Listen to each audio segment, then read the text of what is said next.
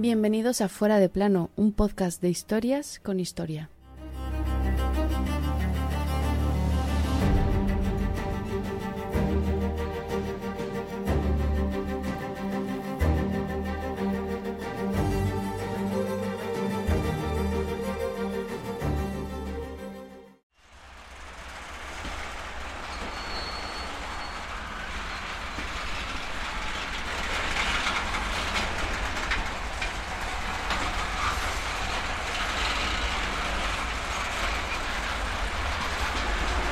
A las 3 y 20 de la tarde del 23 de octubre de 1940 entraba en la estación de Endaya el Erika. Ocho minutos después entraba otro convoy. Dos de los líderes fascistas del mundo moderno se veían las caras por primera vez. En el Erika viajaba Adolf Hitler, en el convoy Tardón, Francisco Franco.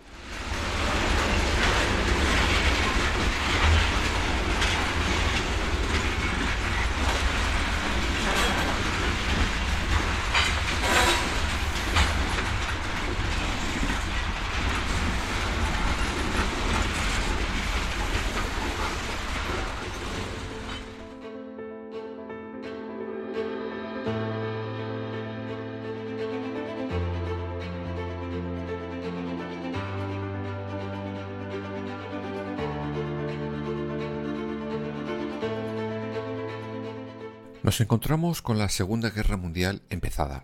Por un lado, tenemos al dictador español que acaba de ganar la guerra civil y ha asumido el poder. Hasta ese momento, nuestro país había manifestado una neutralidad total en el conflicto mundial. A ver, era lógico, aquí nos estábamos matando entre nosotros, como para ir a guerrear fuera. Pero Franco, con el poder usurpado en las manos, empieza a asomar la patita. Más, quiero decir. Y muestra ya, sin tanto preámbulo, su agrado por las teorías nazis. Eso ocurre en 1940, sobre todo después del éxito alemán en la invasión a Francia, aunque España seguía teniendo sus reticencias por enfadar a Estados Unidos y a Gran Bretaña.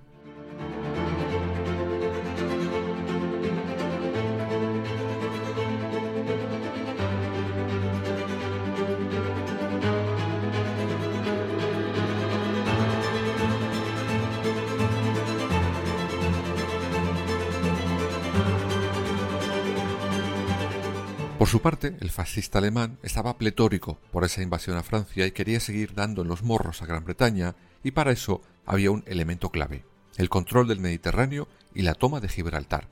Para eso era básico que España y su amigo Franco se pusieran claramente de su lado. Por eso, el cuñado de nuestro dictador y a la sazón ministro de Exteriores, Ramón Serrano Súñer, se organiza un encuentro entre ambos dictadores para negociar el tipo de intervención que nuestro país tendría en la Segunda Guerra Mundial.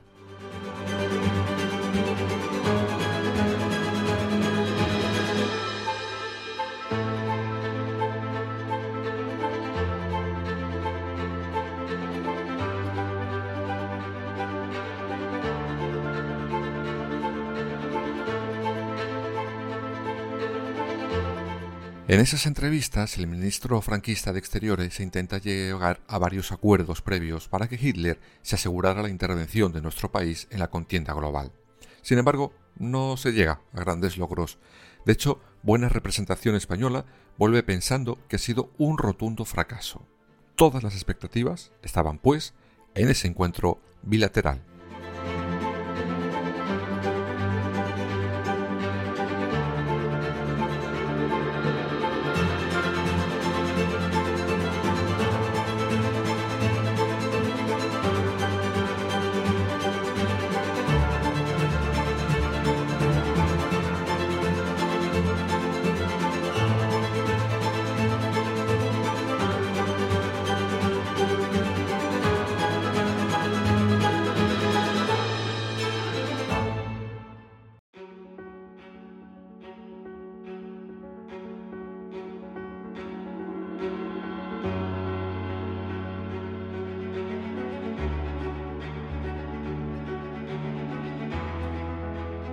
3 y 20 de la tarde de ese 23 de octubre de 1940. El tren oficial de Hitler, el Erika, llega a la estación de Endaya, lugar pactado para ese encuentro. Junto a Adolfito llegan su ministro de Exteriores y el jefe de traductores del ministerio. y empiezan a esperar. Ocho minutos después llegará Franco y los suyos.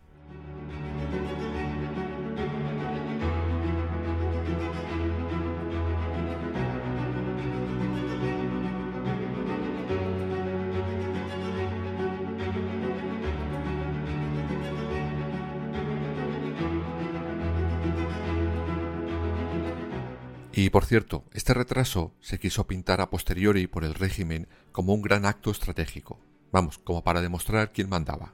Pero no, nada de eso. No eran tan listos. Se debió simplemente al lamentable estado en el que se encontraba por aquel entonces nuestra red ferroviaria. Además, en un principio relatan que la espera duró una hora. Mm, no, va a ser que no. Duró solo ocho minutos. En fin, con Franco llegan Serrano Suñer, un traductor, el director general de prensa, el jefe de la Casa Militar de Franco y el embajador español en Berlín, el general Espinosa de los Monteros. Mm, vaya, ¿de qué me suena a mí este apellido?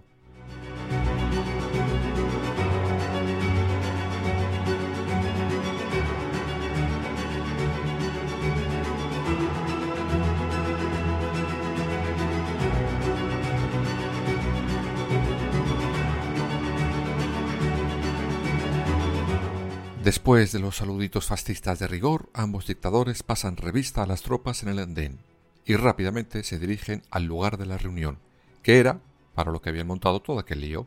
Este sitio era el vagón de Adolf Hitler.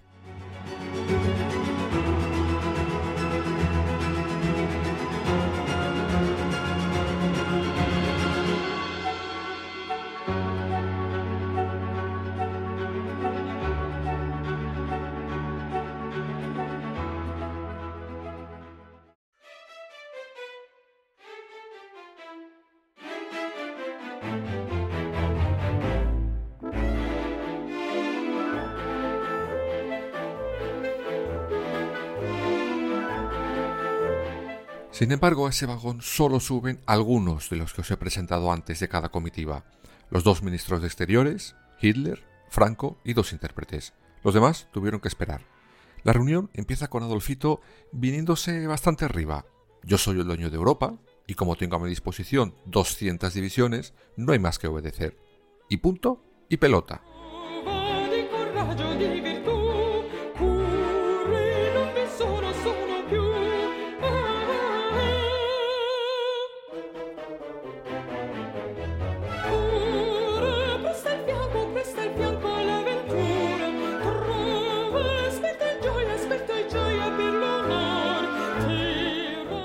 La idea que tenía Hitler era utilizar a los soldados españoles, darles los medios alemanes y que fueran a guerrear con ellos al norte de África, sobre todo a expulsar de Libia a los británicos. Con esto Adolfito se abriría paso hacia Egipto. Pero a pesar de lo que pudierais esperar, por parte de Hitler, no hubo una invitación directa a Franco para que España entrara en la guerra. Es decir, no dijo, oye Paquito, ¿qué te parece si me ayudas y te unes a mí? No, Hitler dio bastantes rodeos estuvo eh, roneando.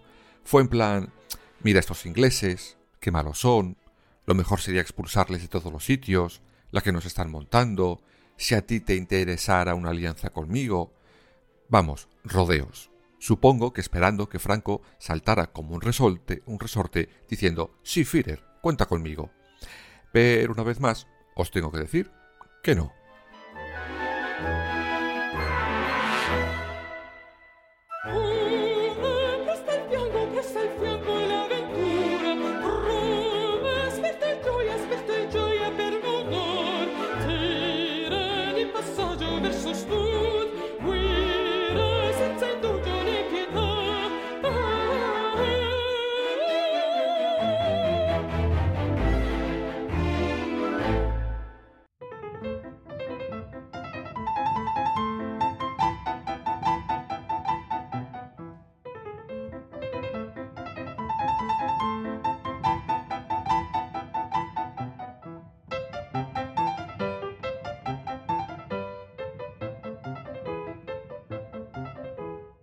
Y si Hitler se había venido arriba al empezar la reunión, ahora le tocaba el turno a Franco.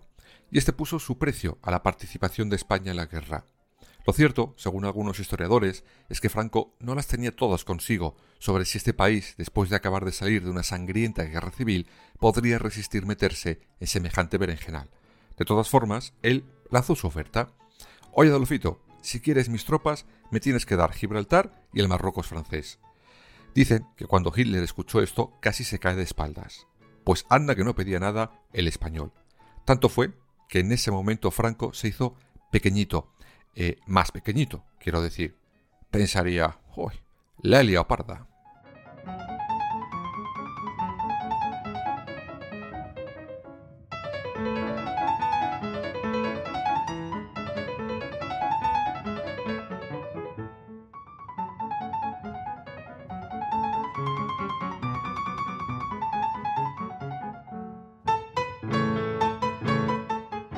Hitler se recompone como puede y le pone sobre la mesa que su idea era hacer un tripartito, Alemania, España e Italia.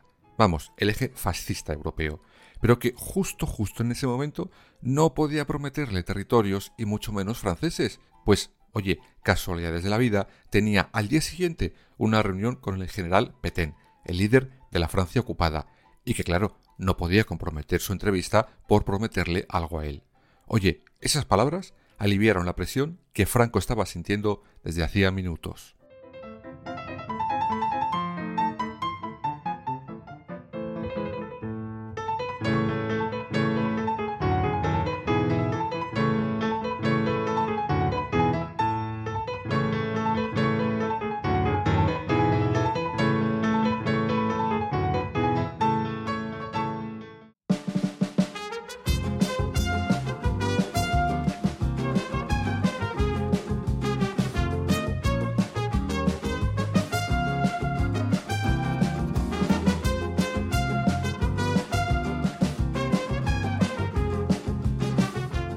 En otro alarde de juego de niños, Franco le dijo que, oh claro, Dolfito, entiendo perfectamente que no quieras comprometer tu reunión con el francés, que además es viejo amigo y conocido de mi España querida. Vamos, que llegados a ese momento, ni Hitler quería que Franco entrara en la guerra, pues no tenía intención de pagar ese precio, ni Franco tenía ningún interés en que Hitler le diera lo que había pedido.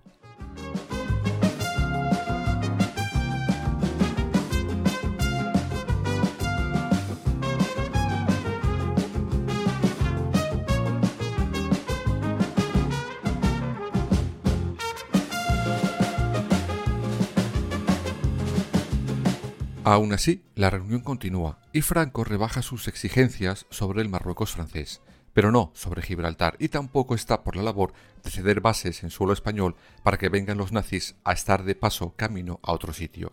Pensaría, oye, a ver si Hitler me va a hacer a mí lo que Napoleón le hizo al infame de Fernando VII.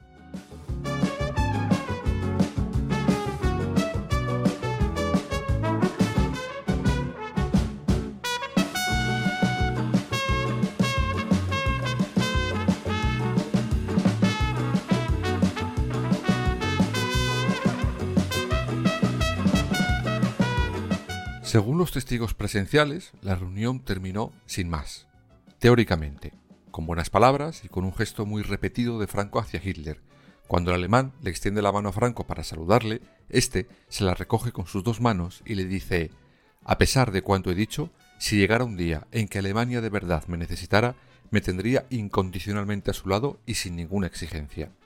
Para los españoles allí presentes, cuando contaron la historia, fue una expresión de simple cortesía, pero quizás no fue solo eso.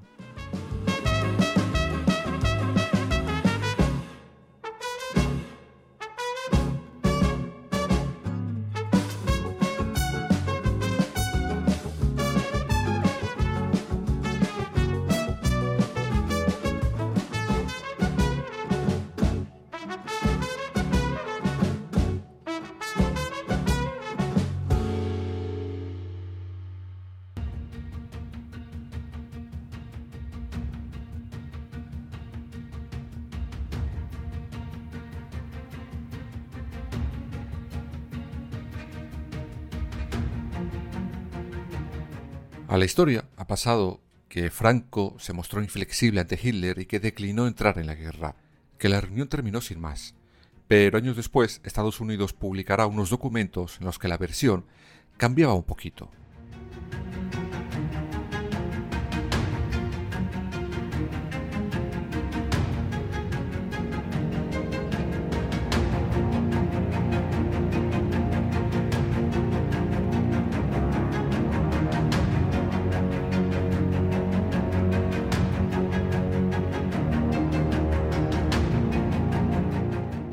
Estos papeles cuentan un protocolo secreto que fue incautado a los nazis una vez estos pierden la Segunda Guerra Mundial. En él se acuerdan una serie de premisas para la intervención de nuestro país en esa contienda. En este protocolo se compromete España a entrar con Alemania, Italia y Japón en la guerra, aunque la entrada, digamos, real y efectiva, queda supeditada al momento y hora que Franco decida más conveniente. En ese protocolo Hitler se compromete a incluir ciertas peticiones de Franco con el Marruecos francés algo que jamás hará de verdad. Simplemente se lo promete a Franco, pero no lo pone negro sobre blanco.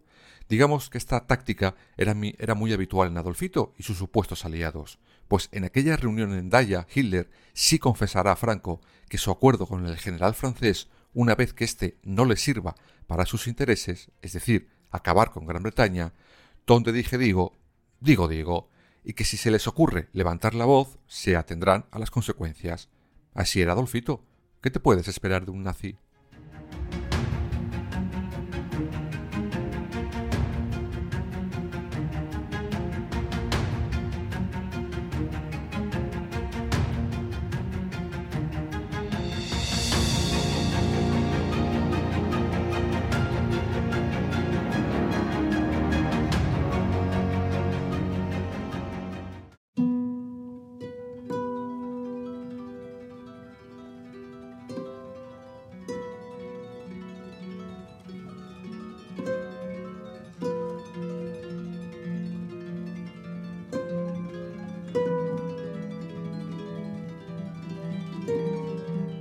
Lo que sí dio a nuestro país aquella reunión en Endaya fueron dos cosas. Un impulso a las simpatías por las potencias nazis, lo que lleva a muchos españoles a alistarse en esa guerra, sobre todo contra Rusia.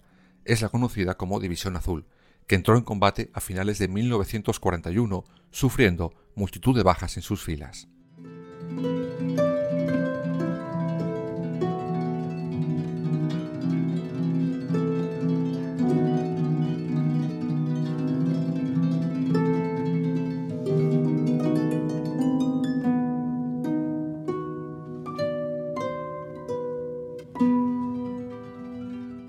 Afortunadamente para este país, que a Hitler le empezaran a ir mal las cosas después de esa reunión en Endaya, no salvó de entrar en la Segunda Guerra Mundial, aunque es cierto que sí entró de alguna manera con esa división azul que os comentaba antes. Con un apretón de manos entre esos dos fascistas terminaba aquella reunión. Por cierto, la segunda cosa que sí que trajo esa reunión de Endaya entre Franco y Hitler fue el comienzo de deportaciones masivas de militares republicanos y judíos a los campos de concentración nazis, donde acabarían sus vidas como otros tantos millones de personas.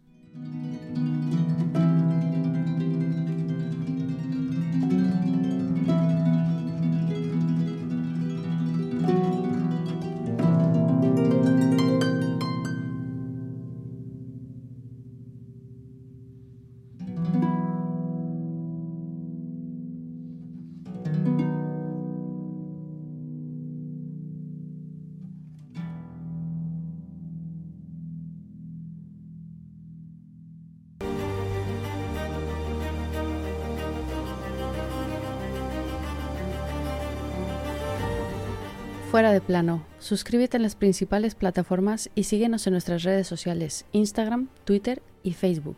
Fuera barra baja de plano.